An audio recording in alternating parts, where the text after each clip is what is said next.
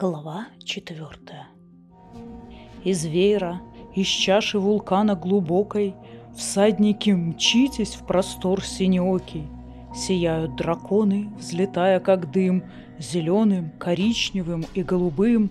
Вот бронзой сверкнуло крыло вожака, И стая исчезла, мелькнув в облаках. Ларат Лорд Толгарский оглядел монолитные высоты веера Бенден, каменные стены, изрезанные бороздами, напоминали замерзшие водопады и выглядели далеко не гостеприимно. Давно забытый ужас шевельнулся в глубине души. Ужас перед преступлением, которое он и его люди собирались совершить. Но лорд решительно подавил колебания. Веер изжил себя и стал бесполезным. Это очевидно – Жители Холдов не должны больше отдавать плоды своего труда ленивым обитателям Бендена. Терпение лопнуло. Много оборотов Холды поддерживали веер, как память о прошлом, в соответствии с древними традициями, но всадники перешли границы благоразумия. Для начала этот их нелепый поиск. Ну, допустим, отложено королевское яйцо. Но зачем же всадникам похищать красивейших девушек из холдов, когда в Вере и так полно женщин – Зачем они увезли Келару, сестру Ларада? Девушка с таким нетерпением ждала свадьбы с Брайантом Айгенским, а вместо этого, соблазненная какими-то невнятными посулами всадников, отправилась в каменную дыру Бендена. И до сих пор от нее нет никаких вестей. А убийство Фекса? Конечно, он был слишком честолюбив и опасен, но в его жилах текла благородная кровь. Никто не просил Веер вмешиваться в дела плоскогорья. Теперь начались регулярные мелкие грабежи. Это уже слишком. Конечно, он может закрыть глаза на пропажу нескольких животных, но когда дракон внезапно возникает прямо из воздуха, это обстоятельство сильно беспокоило Ларада. И хватает лучших племенных быков из тщательно оберегаемого стада, тут всякому терпению придет конец. Вееру нужно смириться со своим второстепенным положением на перне. Его обитателям придется заняться делом, ибо никто больше не станет платить десятину. Ни Битра, ни Бенден, ни Лемос. Жители Холдов будут только рады освободиться от власти Веера, как от пережитка древних суеверий. И тем не менее, чем ближе отряд подходил к гигантской горе, тем больше сомнений испытывал Ларад. К примеру, как войско проникнет внутрь горного массива. Он обернулся и махнул рукой Мирону, так называемому властелину Наболскому, чтобы тот подъехал ближе. Ларат не доверял астролицему пройдохе, бывшему управляющему, в жилах которого не было ни капли благородной крови. Мерон хлестнул своего скакуна и поравнялся с Ларадом. Указав рукой на огромный конус веера, Талгарец спросил. «Можем ли мы проникнуть внутрь по другому пути, кроме туннеля?» Мерон покачал головой. «Другой дороги нет. Во всяком случае, так говорят местные жители». Казалось, это не пугало Мерона. Заметив колебания Лорада, он сказал. «Я послал отряд на южный склон. Он более пологий, и, возможно, по нему удастся подняться наверх». «Ты послал отряд, не посоветовавшись с остальными лордами? Если не ошибаюсь, военачальником выбрали меня». «Верно», — согласился Мерон, оскалив зубы в ухмылке, которую при желании можно было принять за дружелюбную. «Но я решил, что стоит поторопиться». «Возможно, ты прав, но следовало известить остальных».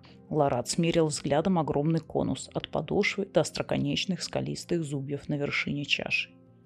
«Они нас уже заметили. Можешь не сомневаться», — заверил его Мерон. В его глазах, обращенных к безмолвным вершинам веера, мелькнуло презрение. «Объяви наш ультиматум, и этого будет достаточно. Перед такой силой им не устоять. Всадники нас боятся, они уже не раз трусили. Я дважды встречался с бронзовым всадником, с тем, которого зовут Фларом.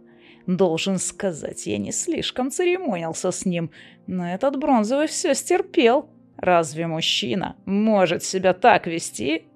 Мерон сплюнул на обочину дороги, и в тот же момент небо наполнилось громовыми криками и шумом крыльев. Поток ледяного ветра окатил обоих, оборвав разговор. Пытаясь успокоить своего скакуна, Ларат на мгновение поднял голову вверх и увидел крылатых чудовищ, тучей заслонивших солнце. Казалось, они закрыли все небо. Разных цветов и размеров, огромные, страшные, неукротимые. Отряды смешались, сломая строй. Со всех сторон раздавались вопли объятых ужасом людей и пронзительный визг животных. С большим трудом Лораду удалось заставить своего скакуна развернуться. Теперь фронт несущейся крылатой армады находился прямо перед ним. «Клянусь пустотой нас породившей», — подумал он, пытаясь обуздать страх. «Я совсем забыл, какие они огромные, эти драконы!» Впереди, низко над землей, выстроившись тесным клином, мчались четыре бронзовых чудовища. Их крылья, образуя на мгновение крестообразный узор, ритмично рассекали воздух. Выше и позади, на расстоянии длины дракона, неслась шеренга коричневых зверей – они летели широким строем, запирающим бронзовый клин. Все выше виднелись остальные чудовища – коричневые, голубые, зеленые. Взмахи огромных крыльев гнали потоки холодного воздуха на скопище испуганных, мечущихся людей и животных, в которое за несколько мгновений превратилась армия. «Откуда этот пронизывающий холод?» – подумал Ларат. Он рванул узду, инстинктивно пытаясь отвернуть скакуна в сторону. Надо спешиться и убрать подальше верховых животных. Тогда мы сможем поговорить!» — крикнул ему Мерон. Скакун под ним крутился и визжал от ужаса. Ларат подал знак пешим воинам. Солдаты по двое с каждой стороны повисли на поводьях, пытаясь удержать испуганных животных. «Еще один просчет», — мрачно подумал Ларат, спрыгивая на землю. «Мы забыли об ужасе, который драконы внушают всему живому на перне, включая человека». Поправив меч и натянув перчатки, он кивнул головой остальным лордам и медленно двинулся вперед. Туда, где парили драконы и всадники, спокойно и величественно восседавшие на шеях покорных им чудовищ. Увидев, что владетели холдов спешились, Флар велел мне менту передать трем первым шеренгам приказ приземлиться. Гигантской волной драконы опустились на землю и шумом сложили крылья. Мнемент сообщил, что звери довольны и очень возбуждены. Все это намного забавнее игр. «Ничего забавного», — оборвал его Флар, пытаясь сквозь тучи поднявшейся пыли разглядеть группу людей в богатых одеяниях. «Ларат Телгарский», — назвал себя человек, появившийся перед Фларом. Он был еще довольно молод, но обладал решительным голосом и держался с мужественным достоинством. «Мерон на Волске!» Флар узнал его. Смуглого, астролицего человека с бегающими глазами. Негодяй, но боец дерзкий и безжалостный. Мнемент передал сообщение из веера. Флар незаметно кивнул головой и перевел взгляд на следующего лорда. Наконец, все представились. «Мне доверили сказать тебе следующее», — начал Ларат Толгарский. Повелители холдов пришли к единодушному мнению, что притязания веера далее неприемлемы. Ваше предназначение исчерпано, история веера завершена. Больше не будет поисков в наших холдах, набегов на наши стада и амбары, не будет выплаты десятины. Мы так решили. Флар слушал с учтивым вниманием. Молодой лорд сказал хорошо, четко и немногословно. Флар кивнул головой, внимательно изучая стоящих перед ним людей.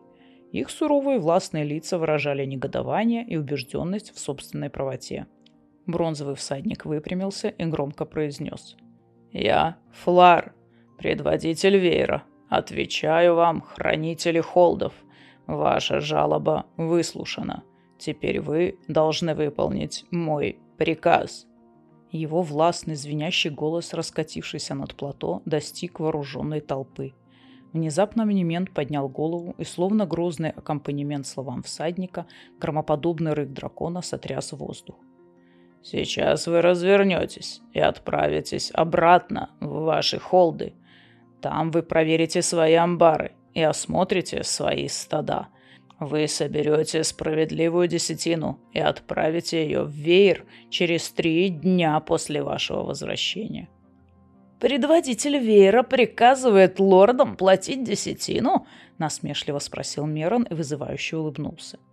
По сигналу Флара еще два крыла возникли в небесах и зависли над Набулским отрядом. «Предводитель веера приказывает лордам платить десятину», – подтвердил Флар. Я очень сожалею. Но пока она не поступит, прекрасные леди из Набола, Телгара, Форта Холда, Айгена и Кируна будут гостить у нас. А также леди из Холда Балан, Холда Гар, Холда... Он сделал паузу. Услышав перечень заложников, лорды возмущенно загалдели. Флар велел мне менту передать короткое распоряжение в веер. «Блеф!» — выступая вперед с издевкой, выкрикнул Мерон. Рука его сжимала рукоять меча. «Я могу поверить в набеги на поля и стада. Такое случалось раньше, но холды всегда были неприкосновенны. Они бы не осмелились!»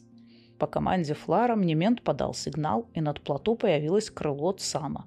На шеях драконов перед каждым всадником сидели женщины. Крыло летело достаточно низко, и лорды могли различить перепуганные лица женщин. Некоторые из них были в истерике. Смятение и ненависть исказили лицо Мерона. Ларат с трудом оторвал глаза от своей леди. Ларат недавно женился на ней и очень ее любил. Спокойная и смелая маленькая женщина не рыдала и не падала в обморок, но это, впрочем, было слабым утешением. «Победа э, за вами», — мрачно произнес Ларат. «Мы уйдем и вышлем десятину». Он хотел было повернуться, но вдруг вперед выскочил разъяренный Мерон. «И мы э, покорно подчинимся? Кто такой этот всадник? Почему он командует нами?» «Заткнись!» — хватая на болца за плечо, рявкнул Ларат. Флар, призывая к вниманию, повелительным жестом поднял руку. Появилось новое крыло, пленившее незадачливых скалолазов Мерона. Лица и одежда некоторых солдат хранили явные следы пребывания на южных склонах Бендена. «Всадники приказывают, и ничто не может ускользнуть от их глаз», — холодно прозвучал голос Флара. «Вы вернетесь в свои холды, вы пришлете надлежащую десятину. Затем, под угрозой применения огненного камня, вы пошлете людей на очистку от зелени холдов, селений и ферм. Любезный Ларат, обрати внимание на южное предместье твоего холда. Его расположение в высшей степени уязвимо. Не забудьте, лорды, расчистить ямы для огненного камня. При вашем попустительстве они доверху забиты мусором – Отправьте людей в карьеры, пусть ломают камень и укладывают его в кучи. «Десятина пусть, но остальное...» — попытался перебить Лорад. Рука Флара поднялась к небу. «Взгляни вверх, лорд Телгарский. Смотри хорошо. Алая звезда видна уже и днем, и ночью.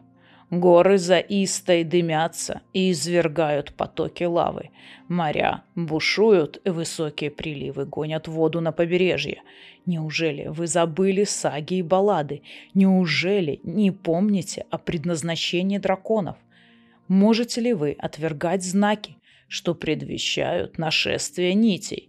Всадник понимал, что Мерон не поверит ему, пока серебристые нити не коснутся стен Холдена Болл но остальные казались более здравомыслящими.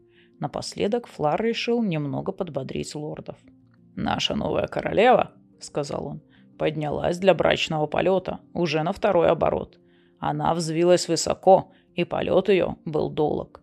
Внезапно стоявшие перед ним люди, как по команде, подняли головы. Их глаза широко раскрылись, и даже Миран казался теперь испуганным. Флар услышал за спиной кашель Аргула — но, опасаясь, что это какая-то хитрость, упрямо смотрел перед собой. Вдруг краем глаза он уловил в вышине золотой отблеск. «Немент!» — позвал он, и бронзовый дракон загрохотал, переполненный восторга. Наконец и Флар поднял голову. Королева, величественная, золотистая, плавно скользила в прозрачном воздухе. На ее изогнутой шее была отчетливо видна фигурка лесы, облаченная в белое платье. «Прекрасное зрелище», — неохотно признал Флар. Рамота парила, едва пошевеливая крыльями, размах которых превышал размах крыльев Мнемента. Судя по тому, как она выгибала шею, купаясь в теплых воздушных потоках, у нее было превосходное игривое настроение. Потрясенные лорды молчали, и хотя вид золотой королевы явно произвел на них впечатление, Флар разозлился и стиснул кулаки – Несносная девчонка. Почему для того, чтобы высказать независимость, она выбрала именно этот момент, когда мою энергию и внимание полностью связал нелегкий поединок с упрямыми и недоверчивыми лордами? Ему хотелось броситься в погоню за ней, но сейчас он не мог выпустить ситуацию из-под контроля. Сначала он должен убедиться, что армия безоговорочно повернет назад.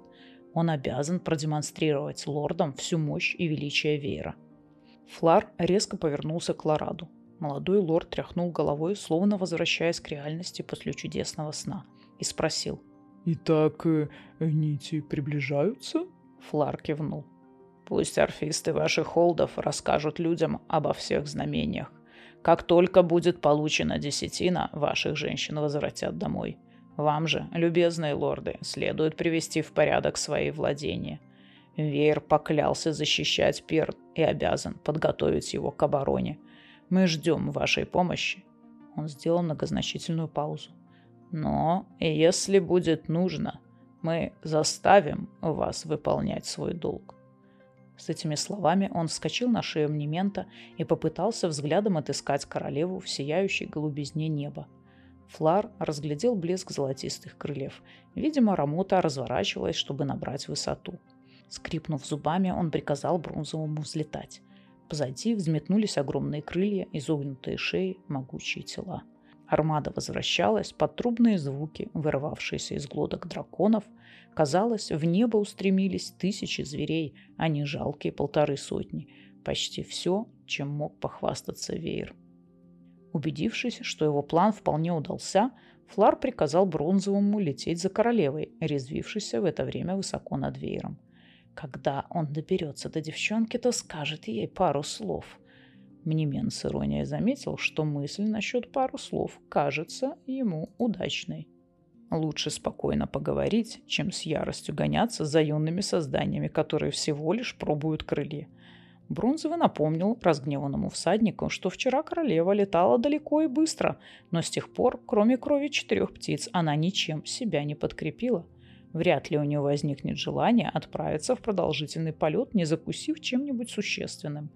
Если же Флар будет настаивать на необдуманном и совершенно ненужном преследовании, то Рамота вместе с повелительницей Вейра может просто удрать в промежуток.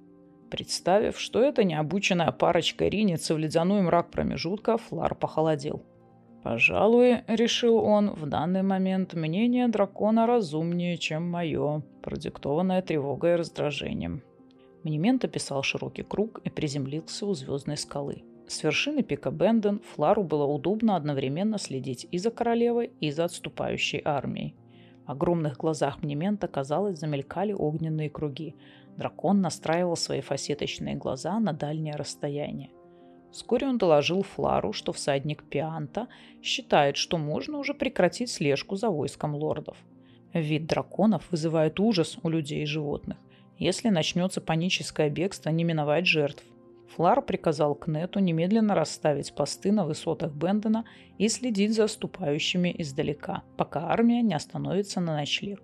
Но за отрядом из Набола он велел присматривать особо. Теперь мысли Флара полностью заняла парившая где-то в вышине королева и ее всадница. Гнев его еще не остыл. «Лучше бы ты научил ее летать в промежутке», — заявил Мнемен, сверкая громадным глазом над плечом Флара. «Иначе у нее хватит ума разобраться в этом самостоятельно. Интересно, что же мы тогда будем делать?» Флар сдержал готовые сорваться с языка возражения и, затаив дыхание, продолжал наблюдать за королевой. Внезапно Арамута сложила крылья и золотистой молнией ринулась на скалы Бендена. Затем, без видимых усилий, круто развернулась у самой земли и взмыла вверх. Сознанием Немента проплыли картины вчерашнего полета. Стремительного, необузданного, первого брачного полета молодой королевы.